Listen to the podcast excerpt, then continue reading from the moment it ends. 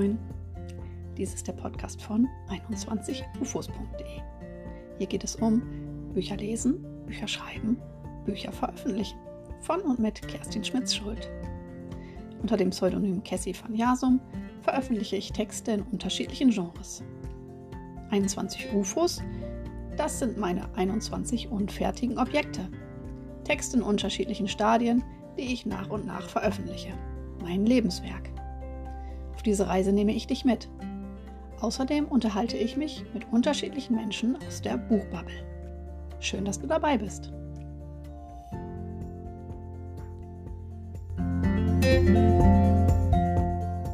Herzlich willkommen zu einer neuen Episode des Podcasts von 21ufos.de. Heute stelle ich wieder einmal drei Fragen an.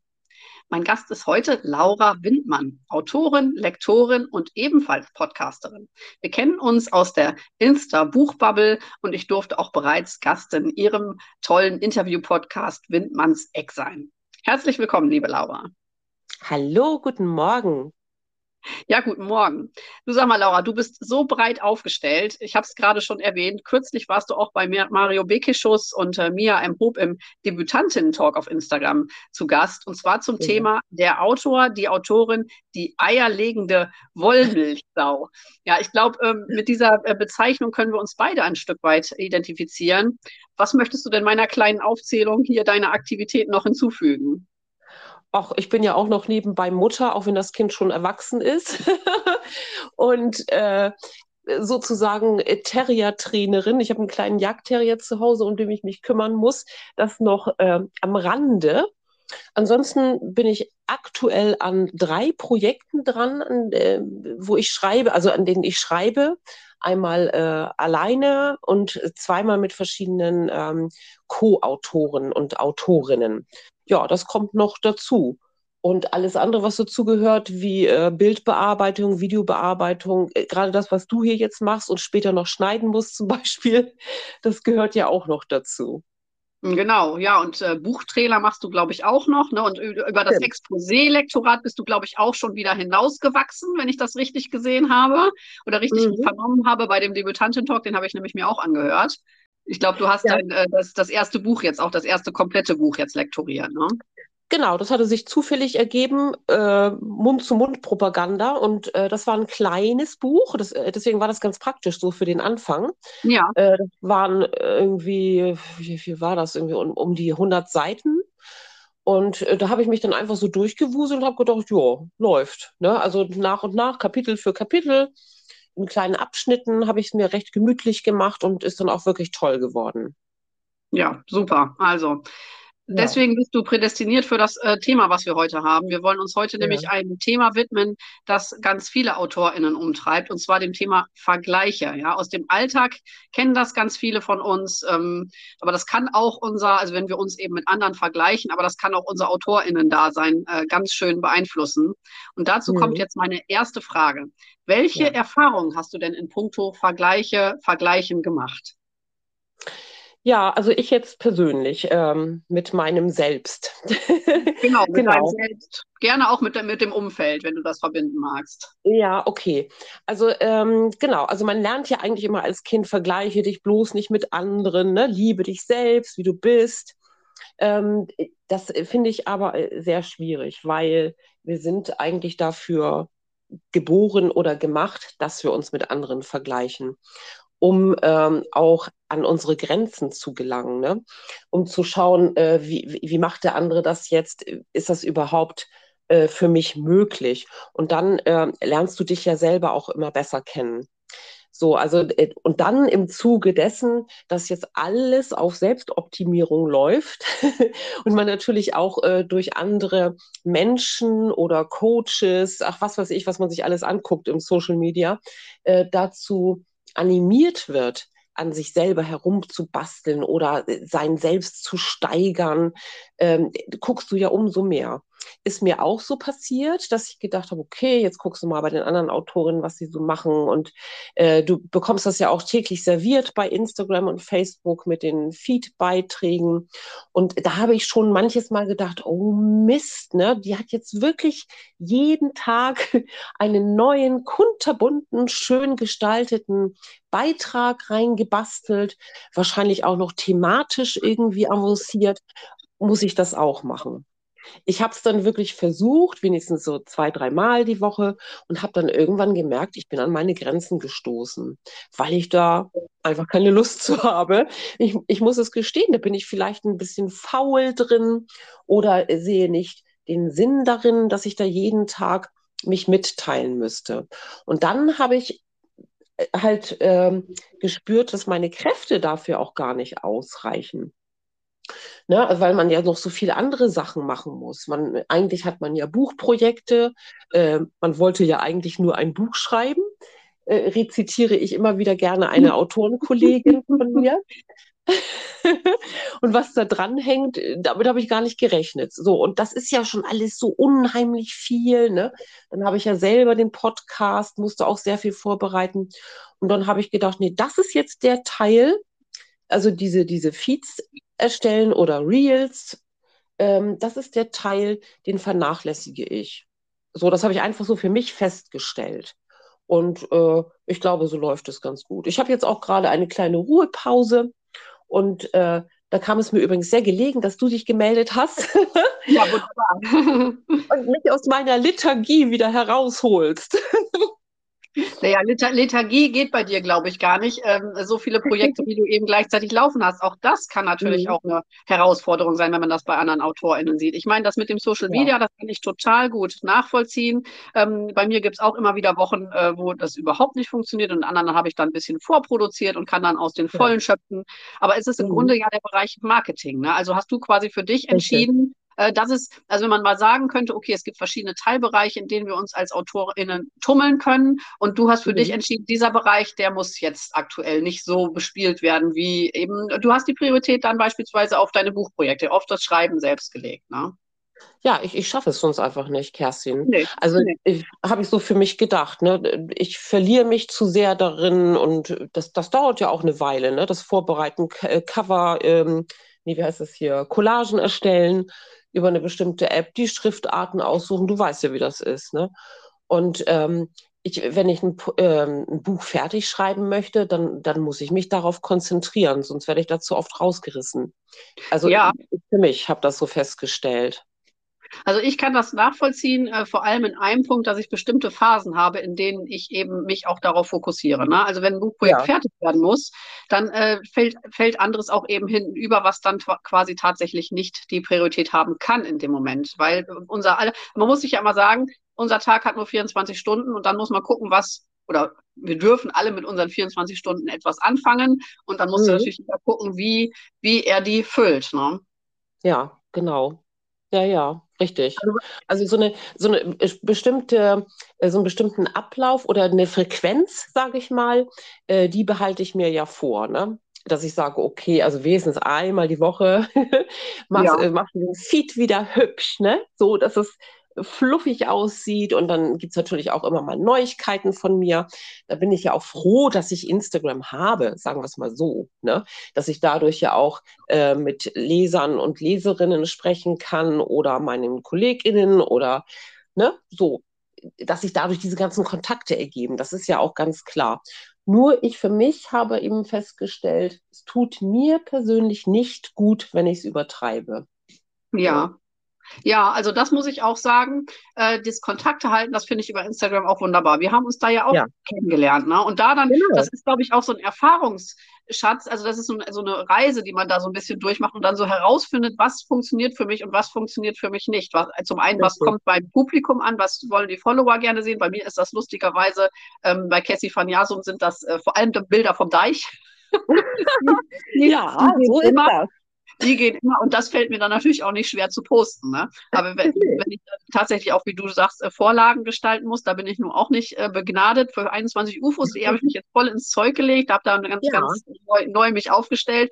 Aber ansonsten bei Cassie van Jasum arbeite ich auch der Einfachheit halber beispielsweise viel mit Fotos, weil ich da nicht mhm. großartig irgendwelche Vorla Vorlagen gestalten muss. Und ich denke, da muss man wirklich so seinen Weg finden. Und Instagram, da gibt es so viele Möglichkeiten, wie man damit arbeitet. Und da so, ja. wenn man sich da mit anderen vergleicht, seinen eigenen Style, seinen eigenen Stil zu finden. Ich denke, du hast, also was dann passieren kann, ist auf der einen Seite, dass man ähm, äh, so das Gefühl bekommt, äh, man wäre faul. Auf der anderen Seite, ja. wenn man eben nicht liefert die ganze Zeit äh, und da dann drüber hinwegzukommen und zu gucken, was ist denn mein Stil, was kann ich denn überhaupt leisten und dann ähm, die positiven Seiten auch zu erkennen. Ne? Du hattest vorhin gesagt, es kann auch ähm, ähm beim Vergleichen auf ein, ja, auf, auf einen Wettkampf oder etwas in der Art, würde ich fast mhm. sagen, hinauslaufen. Und das muss ja nicht immer schlecht sein. Also so eine persönliche Challenge, mhm. wo man sich herausgefordert fühlt, um auch mal was Neues auszuprobieren. Das muss ich sagen, hat bei mir ähm, das Vergleichen mit anderen Autoren schon bewirkt. Mhm. Siehst, ja, genau. du positive, siehst du positive Aspekte beim Vergleichen? Also was kann man da an positiven Dingen rausziehen? Auf jeden Fall. Also, ähm, also erstmal kommt es ja auch nochmal, um darauf nochmal zurückzukommen, darauf an, wie viel Ehrgeiz jeder auch entwickelt. Ne? Oder ob ihm das in die Wiege gelegt ist. Ne? Der eine ist mit mehr Ehrgeiz gesegnet, der andere eher weniger. Ne? Und ähm, kann auch sein, dass ich das zwei, drei Jahre voll durchziehe und dann, äh, weil ich wahrscheinlich auch noch irgendeinen anderen Job äh, leisten muss, wie das ja bei fast uns allen äh, so gegeben ist, äh, genau. irgendwann einen Burnout kriege. Ne? Kann man alles machen. Aber wenn man so, so einen Mittelweg findet, finde ich, ist das eine ganz tolle Geschichte. Und das Positive daran ist natürlich auch, dass ähm, man kann sich mal was abgucken, gucken, äh, man kann sich in eine Richtung stoßen lassen, man entdeckt neue Dinge, dass du sagst, okay, Mensch, oh, das ist mal eine Idee. Ne? Jetzt hat sie sich, äh, ich sage jetzt mal sie, irgendeine andere Autorin, ja. ähm, postet alle drei Tage äh, sich selber mit dem Hund. Das mache ich ja zum Beispiel ab und zu. Ja, genau. Und das, äh, das, das, verbindet man auch so ein bisschen mit dir. Ne? Das hat auch einen Wiedererkennungswert dadurch. Das, das Polly, ja. Genau. Und ähm, dass man denkt, Mensch, das könnte ich ja auch machen, wo du vielleicht vorher gar nicht drüber nachgedacht hast. Vielleicht dachtest du, ach, das ist ja zu profan, wer will denn schon Terrierbilder sehen, ne? Aber plötzlich kommen sie alle, ja, ich habe auch so einen aus dem Tierschutz geholt. Und schon hast du vielleicht neue Follower, neue Freunde fürs Leben. Ne? Also äh, solche ähm, Ereignisse können ausgelöst werden oder solche Situationen oder dein, äh, dein weiterer Weg äh, in diesem Dschungel. ja, genau, der weitere Weg in diesem Dschungel. Genau, wie findet man aus dem Vergleiche-Dschungel raus? Also da sind wir auch schon dann bei meiner dritten Frage. Denn welche Tipps kannst du ähm, geben unseren HörerInnen, ähm, mit dem Thema Vergleiche umzugehen? Ähm, als Autor, als Autorin, wie können sie mit dem Thema umgehen? Was ist so der ja, Trick, um dabei keinen Burnout zu kriegen? Genau. Also ich würde erstmal sagen, das Vergleichen nicht unbedingt unterdrücken. Dass man sagt so, nee, ich gucke da jetzt nicht mehr. Oder du kannst ja auch einstellen, ich möchte von dieser Person keine Stories mehr sehen. Kann man machen, aber würde ich jetzt nicht unbedingt machen. Ne? Also Vergleichen nicht unbedingt unterdrücken, sondern das Positive für sich selber daraus ziehen. Und ganz wichtig finde ich, das habe ich so für mich festgestellt, sich selber mal fragen, was will ich denn eigentlich? Was, was will ich repräsentieren? Wie, wie will ich mich zeigen? Und was ist mein Ziel vielleicht so im nächsten halben Jahr? Ne? Weiter sollte man ja gar nicht denken. Vielleicht sind wir bis dahin schon alle tot.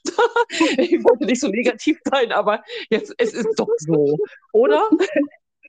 Ja, es gibt ja auch, es gibt ja auch Leute, die sagen, man sollte fünf bis zehn Jahrespläne haben. Ich okay. muss ja gestehen, ich gehöre jetzt mit meinen 21 UFOs zu den Leuten, die sogar eher so einen 20-Jahresplan haben. Aber das ist dann schon sehr, sehr weit hin. Also Instagram plane ich auch nicht für die nächsten 20 Jahre. Nee. ne? Aber dass du, äh, dass du vielleicht selber irgendwann äh, feststellst, wer du eigentlich bist. Ne?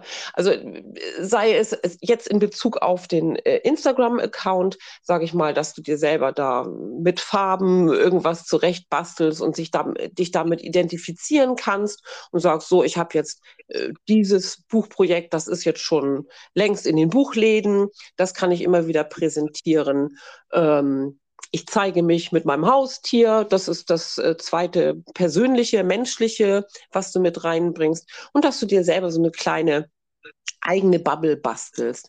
Und äh, dass du auch sicher bist in dieser Bubble. Ne? So, äh, so ein kleines Nest dir bauen, finde ich. Und dann kann man auch mal links und rechts sich ein paar Dinge abschauen und ja, ein bisschen spickern. Ja, super. Und dann habe ich noch eine allerletzte Frage, die mir in unserem Gespräch jetzt noch gekommen ist. Wir haben jetzt ja mhm. ganz viel über Social Media gesprochen und das Vergleichen dort. Das ist also für uns ja alle total präsent. Aber was ja. ganz viele AutorInnen, und das weiß ich auch aus Gesprächen, umtreibt, mhm. ist immer dieses, dass ein anderer produktiver ist. Dass da einer ja. ist, der vielleicht drei Bücher pro Jahr herausbringt, der seine, seine, seine zehn Seiten pro Tag schreibt. Ja? ja. Wie gehst du damit um? Was würdest du da für einen Tipp noch mitgeben? Ja, also bei mir ist das inzwischen ein bisschen anders. Ähm, ich habe ja eine Autoimmunerkrankung, das weißt du. Ich äh, erzähle das hier auch gerne. Also ich habe eine Schilddrüsenerkrankung. Ja. Und äh, das heißt, ich habe keine Schilddrüse mehr. Okay. Die ist mir abhanden gekommen. Und ähm, dadurch gibt es bei mir immer wieder viele Tage, an denen ich einfach nicht produktiv sein kann.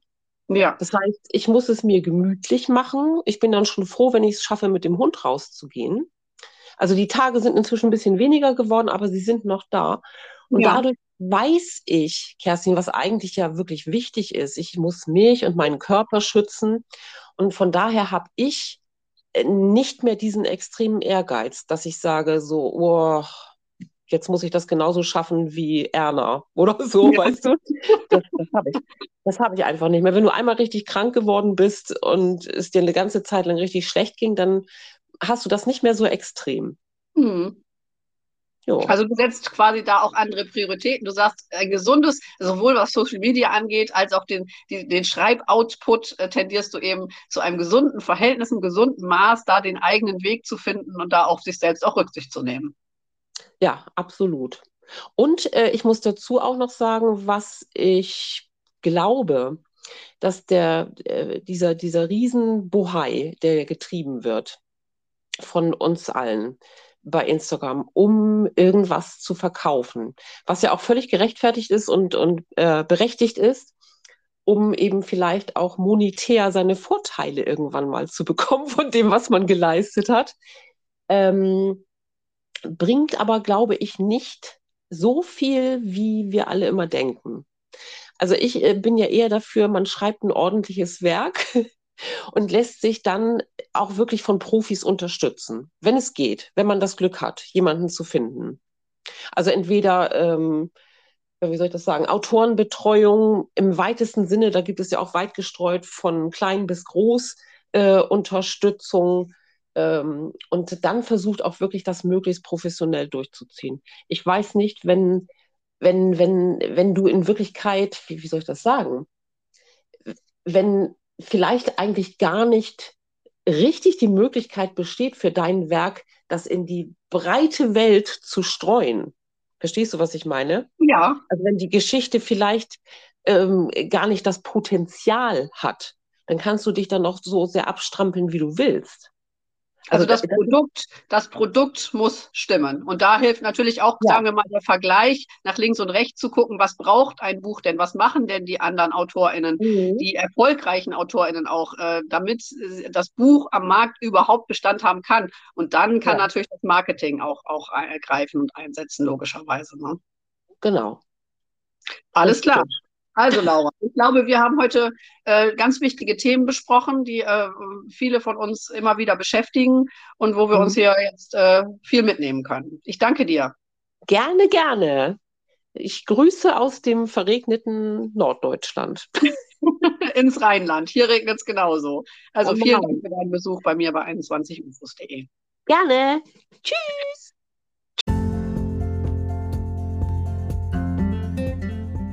Ja, das war das Gespräch mit der lieben Laura Windmann und meinen drei Fragen an sie. Damit verabschiede ich mich für heute. Vielen Dank fürs Zuhören. Vielleicht bis nächste Woche, deine Kerstin Schmitz-Schuld von 21ufos.de.